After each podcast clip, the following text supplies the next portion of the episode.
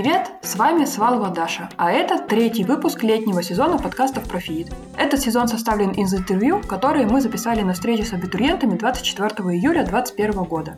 Гости этого интервью – Матвей, Дима и Вика, студенты, закончившие второй курс ФИИД. Все они этим летом прошли на стажировку в IT-компании, как и многие их однокурсники. О том, что это за стажировки, как они туда попали, а также насколько сложно быть первым, кто проходит новые курсы ФИИД, в этом выпуске. Ведет разговор мой друг и коллега Леша Зверев.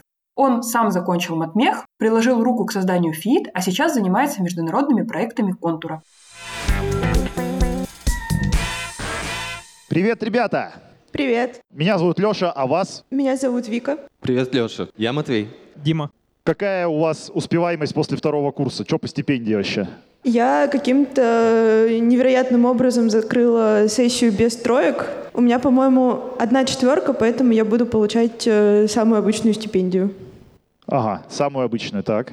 Самая обычная стипендия это сколько? Там что-то около двух с половиной. В чем? В рублях. Ясно. Тысяч? Спасибо. Но стипендию я не видел уже как год. После того, как э, случился питон, э, у многих из ребят с нашего курса, к сожалению, не получилось набрать баллы, необходимые для экзамена, и поэтому многие ушли с долгом, в том числе я. Вот. Понятно. Дима? Ну, я последнюю сессию закрыл на отлично, но до сих пор висит долг по питону также. То есть тоже никакой стипендии. Ну, там неизвестно еще. Чем вы занимаетесь этим летом? Мы все стажируемся сейчас. Замечательно. Тогда давайте так, рассказывайте, где вы стажируетесь, почему вы выбрали именно это место для стажировки и сколько вам там платят. Я стажируюсь в Тинькофф, Python-разработчик. Так. Почему я выбрала это место? Ну, я вообще просто хотела по приколу написать какое-нибудь тестовое, посмотреть свои силы и прошла. По приколу. По приколу. Ага. Я больше никуда не подавала, и как бы это получилось случайно. А сколько я там получаю, я сказать не могу. Почему? Я подписывала бумажку о неразглашении. Ну давай мы попробуем угадать. Меньше 100 тысяч рублей, Меньше. но больше ноля. Больше нуля. Замечательно. А, Матвей? Я сейчас работаю в контуре. Почему в контуре? Я успел пообщаться с многими ребятами, которые работают в контуре. У нас многие преподаватели как раз из контура, и все они лестно очень отзывались, и я решил, что это мое место, я там точно пригожусь. И сколько ты зарабатываешь? Давай так, а, Я работаю в контуре, точно знаю, что можно сказать, сколько зарабатывает стажер. ну ты все испортил. Я зарабатываю 45 тысяч рублей. Так, Вика, больше или меньше? Я думаю, я не могу это рассказывать. Но ничего, и этот бастион тоже пойдет. Спасибо большое, Матвей. Дима, расскажи. Я стажируюсь в компании Nauman э, на продуктового аналитика. Туда я пошел после спецкурса от них. Мне он очень понравился, и меня позвали без тестового, так как я его хорошо очень сдал, этот спецкурс. Зарабатываю 35 тысяч рублей. А чем занимается продуктовый аналитик? В двух словах. Пишет постановки в основном разработчикам и работает над платформой. Если там попадаются баги, надо написать постановку о том, чтобы их исправили, либо что-то доработать, если поступают запросы от других аналитиков. Все понятно. Итак, значит, после второго курса вы уже пошли на стажировку, начали работать и получать деньги. Давайте так. Вот, смотрите, вы все проучились два года, вышли на работу, начали получать деньги. Может быть, уже нахер учебу, а? Что значит нахер учебу? Ну, то и значит, типа... Во-первых, мы пош- прошли... Смотри, пока ребята даже питон не сдали. Ну так вот именно, они пока даже питон не сдали. Как им бросать учебу, пока они не сдали питон? Так, хорошо, что ты отвечаешь за них. Давай сначала за себя. Я не планирую бросать учебу, потому что я считаю, что это только самое начало, и есть еще куда дальше расти. Хорошо. Матвей? Знаешь, мы прошли уже половину пути. Зачем останавливаться? Я планирую остаться на работе в контуре после стажировки, если меня позовут, конечно, и совмещать вместе с учебой. Ага, понятно. Дима? Ну, я думаю, что я тоже останусь на половину ставки. Ну, думаю, что на третьем курсе будет проще. И я думаю, что я тоже смогу совмещать работу с учебой. Ага, то есть вы мазохисты. Ну, все понятно. Давайте тогда двинемся дальше. Если вы все собираетесь оставаться учиться, хотя я совершенно не понимаю, зачем. Смотрите, я магистратуру даже закончил, и все еще не знаю, зачем я это сделал. Вообще бессмысленно было. Ну, вы подумайте еще. Ребята, вы фактически первые, кто проходит вот эту обновленную программу ФИИТа. Вы чувствуете боль от того, что вы первые? Мне кажется, поначалу был какой-то дискомфорт, потому что, правда, мы первые, на нас как будто бы ставят эксперименты, но в конечном итоге все становится хорошо, на все наши жалобы быстро реагируют и все быстро исправляют. Ребята, если вам есть что добавить... Вика вы- уже все сказала. Э, По любому поводу мы могли обратиться к организаторам, к ведущим программе ФИИТа, и они быстро решали все наши боли. Ага. Ну, я кроме как от питона боли не почувствовал, вот. Э, Но сейчас эту проблему вроде как тоже решили, и его можно будет даже спокойно закрыть. Мгм. Тут, кстати, поступил вопрос довольно популярный. В чем проблема питона? В третьем семестре нам усложнили программу, и по всем остальным предметам у нас были постоянные дедлайны. Python — это такой предмет, э, на котором вы решаете Python-таски, и, по сути, там нет определенных дедлайнов. Дедлайн один — это начало сессии, и вам нужно набрать 40 баллов, решая вот эти Python-таски. И из-за того, что много времени уходило на остальные предметы, не оставалось времени на Python, и никто не смог набрать баллы, ну, почти никто. И из-за этого у всех долги. Я тут добавлю, как мне известно, уже провели какие-то реформы, и уже следующим ребятам будет гораздо легче. То есть сейчас нет таких жестких ограничений на количество баллов. Я знаю, что Дима перевелся из ПБГУ. Давно ли и почему? Там был довольно сложный факультет, туда брали только олимпиадников, призеров Сероса, и был чисто с расчетом на одну только математику.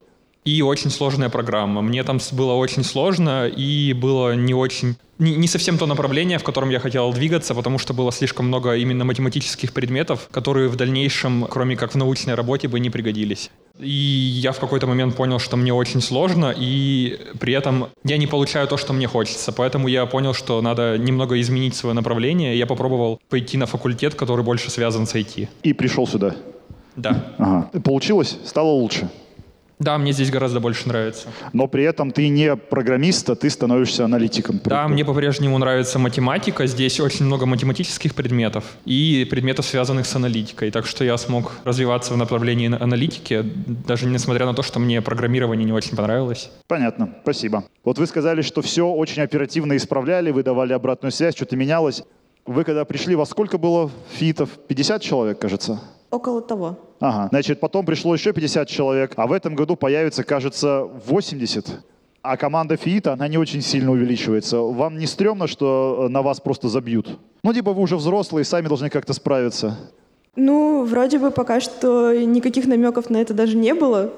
Ну, я об этом не задумывалась, мне комфортно, так же, как и раньше. Окей, а вы, ребята? Ну, основная же нагрузка на первых двух курсах, я думаю, дальше будет полегче, и команде заниматься нами тоже будет попроще, поэтому ни о чем не беспокоюсь. Да, я с Матвеем абсолютно согласен, что именно нагрузка идет на первые два курса, и мне кажется, что именно для них нужна больше поддержка команды ФИИТ. Ребята, а почему вы думаете, что на третьем курсе будет проще? Я что-то не понимаю, как это работает. А там начинаются курсы по выбору, и есть такое мнение, что раз мы выбираем себе сами, что мы хотим изучать, то, возможно, будет проще. Но будет ли оно проще, мы узнаем только потом. А расскажите, что такое курсы по выбору? Просто когда тебе публикуют в начале программу всех курсов, примерно говорится, что на них будет, их название, что будет на них проходиться, как- какая область. И можно выбрать себе те курсы, которыми именно ты хочешь заниматься. И тебе нужно набрать определенное количество баллов, они называются Z. И чтобы закрыться в конце получить диплом, у тебя должно быть сколько-то определенное количество баллов Z за все семестры. Все понятно. Ну, мне все понятно, я это и так знал. Надеюсь, вам стало лучше. Тут есть самый популярный вопрос, самый топовый. Шаурма или столовка? Столовка. Я не могу ответить на этот вопрос. Ну, шаурма, если столовка не работает. Если она работает, тогда столовка. Но она что-то последнее время очень долго не работала из-за пандемии. Понятно. Матвей, я правильно понимаю, что для тебя шаурма и столовка — это как выбор между мамой и папой? Ты все правильно понимаешь. Да, это я понимаю. сложно. Да? Это как две цитадели. Ясно. Вот самый популярный вопрос теперь. А, Хорошо ли кормят столовой и сколько денег стоит нормальный обед? Я вообще не понимаю, вы пожрать пришли, что ли? Что? Ты сейчас про кондор или про У- Урфу? Ну, про Урфу, наверное, ребятам пока еще не, не должно быть все равно, сколько стоит поесть в контуре. Бесплатно, кстати. А я не помню, когда последний раз в столовке кушал. Да, она последний раз где-то полгода назад работала, и неизвестно. Но когда там можно было кушать, там было очень вкусно и недорого. Что-то в районе 150 рублей выходило. Понятно. А сколько стоит шаурма? Ну, в районе 150. Так, окей. А теперь несложные математические вычисления. Сколько можно купить шаурмы на одну стипендию? А смотря какую. Справедливо. Давайте вернемся немножко в прошлое, поговорим про ваши впечатления от прошедшего года. Вот вы говорили про питон, это, видимо, был самый сложный курс, который случился с вами. Мне кажется, самый сложный курс это был тервер. Да? Почему? А потому что практики были клевые, а на лекциях было ничего не понятно. Понятно. Ребята, у вас какой самый сложный курс был? Мне самым... э, Питон не самый сложный, просто там как-то не хочется выделять время на это, на таски, чтобы получить баллов. Это надо прямо... Ну, действительно, к чертям это. А я вот спрашивал же вначале, хочешь ты дальше учиться или нет? Зачем ты мне врал? А провели реформы, теперь мне не надо набирать баллы. Теперь не надо учиться, правильно я понимаю? Нужно сдать экзамен. Так, понятно. Самым сложным мне показался курс по машинному обучению. Там было очень много математики. Хоть я и не против математики, мне нравится. Но самая боль была в домашках. Каждую неделю у нас были новые домашки, и у многих ребят на полное выполнение или даже частичное выполнение уходило по 8-10 часов. Ого. И не без помощи кого-то э, извне. Дима, у тебя какой Ну, самый сложный я так курс больше был? занимаюсь аналитикой, мне показался самый сложный курс по функциональному программированию. Мне было на нем тяжелее всего. Мгм. Так, ну ладно, про са- самыми сложными курсами разобрались. Прикольно, что они у вас у всех разные. Давайте тогда с другой стороны немножко зайдем. Что было самое стрёмное в этом учебном году, не считая курс? Ну там, может, бюрократия какая-то, или там девушка бросила, или там что-нибудь в таком духе. Попробуем. Коронавирус. Коронавирус был самый стрёмный. Так, ребята, а у вас? Ну, мне кажется, да, это было самое стрёмное, что произошло у меня. Ну, многие лекции и практики хотелось бы проводить в очном формате, а из-за пандемии не всегда это удавалось сделать, и такое себе. У меня вот последнее событие было, что пришлось бегать на летнее поселение в общежитие для стажировки. Это было самое неприятное, взаимодействовать с сотрудниками, которые находятся вне матмеха. С ними очень тяжело разговаривать и общаться. Потому что они... Ну, потому что они очень странные. А, понятно, ну ладно. Про самый сложный курс мы разобрались. А Какой был курс самый, неинтер... самый стрёмный, самый неинтересный курс, который с вами случился? Это правда сложный вопрос, потому что мне кажется, я с каждого курса чуть-чуть что-то довынесла. И вот прям такого, что совсем отвращения, такого не было. Ну, я не могу вспомнить. Понятно. Ребята, у вас? Самый стрёмный курс? Самый стрёмный курс. Ничего на ум не приходит. Хорошо. Дима? Ну, Здесь, мне кажется, неподходящее слово «стрёмный», что так называть какой-то курс. Все курсы были довольно полезными. Мгм. Ладно, круто. Ребята, вы вообще думали по поводу эмиграции? Хотите ли вы уехать из России и работать не здесь? Ну, если вы можете на это ответить, конечно. Я, когда училась в школе, очень много мечтала о том, чтобы куда-нибудь переехать. Вообще, я очень сильно люблю путешествовать и хочу в будущем посетить много стран. Но на данный момент времени я не уверена, что я готова куда-то переехать. Во-первых, у нас коронавирус, а во-вторых, у меня пока что очень много планов именно здесь. Но в будущем, да, я бы хотела. Ребята? Я тоже раньше горел такой идеей куда-нибудь переехать э, за рубеж. И как бы у меня до сих пор в планах куда-то переехать. Я хочу сейчас поработать пару лет в контуре и понять, стоит мне оставаться здесь или все-таки гораздо больше навыков я могу получить где-нибудь за рубежом. Пока не знаю. Надо набраться опыта. Ну, я такой идеей не горел, но я тоже не знаю, просто мне кажется, это все познается в сравнении, и нужно вначале немного поработать здесь и понять, как здесь э, вообще интересно или нет, и в дальнейшем уже, возможно, сравнить, стоит ли куда-то ехать или нет. Окей, давайте я переформулирую еще вопрос немножко по-другому. Как вы думаете, а с чем вам легко будет уехать, если вы захотите? Нет. Только английский язык единственный. Да, вот это большая проблема. Ага, есть... а, Ну, у меня такой средненький уровень английского, поэтому я считаю, что мне будет несложно. А, то есть вы паритесь за английский язык, за знание, за знанием математики и программирования вы не паритесь? Я английский язык последний раз, мне кажется, нормально так учила в школе. Конечно, в универе у нас тоже был английский язык, но к нему относишься как-то спокойнее, чем было раньше. Не знаю, давно не практиковалась, но уровень у меня средний. То есть вы паритесь только за английский, вы не паритесь за то, что вас по знаниям программирования не возьмут, по знаниям вашим профессиональным. Ну, мне кажется, если мы сейчас уже можем здесь пройти на всякие стажировки и подниматься куда-то выше, то в чем проблема за рубежом сделать так же? Мгм. Ну, я лично только за английский переживаю, да, действительно, это так. Мгм. Задам уточняющий вопрос про английский язык. То есть, э, Вика, я понял, ты относишься к нему как к чему-то проходному. В плане к проходному. Ну, в смысле, в- английский язык курс английского языка? Что типа ты не особо за него упарываешься в А, университете. н- Ну да, типа он просто был на первом курсе и все. И прошел мимо тебя. И прошел. Ага. Прикольный курс был или вообще незаметный? Ну так, приходили на него, что-то болтали, смеялись, разговаривали по-английски. Все. Мне кажется, он скорее был проходным, потому что у нас, если ты проходил на курс, допустим, А- А2, то тебе и давали тестовое в конце на А2. То есть э, даже не было поднятия вверх по курсу. И он был всего один год. Ну и что? Не обидно, что такой английский так себешный был курс английского? Ну, вообще, мне кажется, очень многое зависит от преподавателя, потому что много же групп английского языка, и везде преподы разные. И вот, ну, у нас он прошел лайтово. Есть группы, у которых прошло намного сложнее, и они прям страдали с английским языком.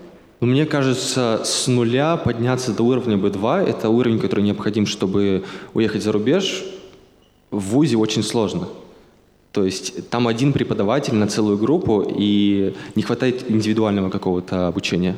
Поэтому обязательно какие-то занятия с репетиторами или с группами. Ну, у нас здесь все очень сильно от преподавателей зависело, потому что были преподаватели реально, которые не очень хорошо вели английский, а если тебе попадется хороший преподаватель, это было очень хорошо. Надеюсь, тот, кто задал этот вопрос, получил на него ответ.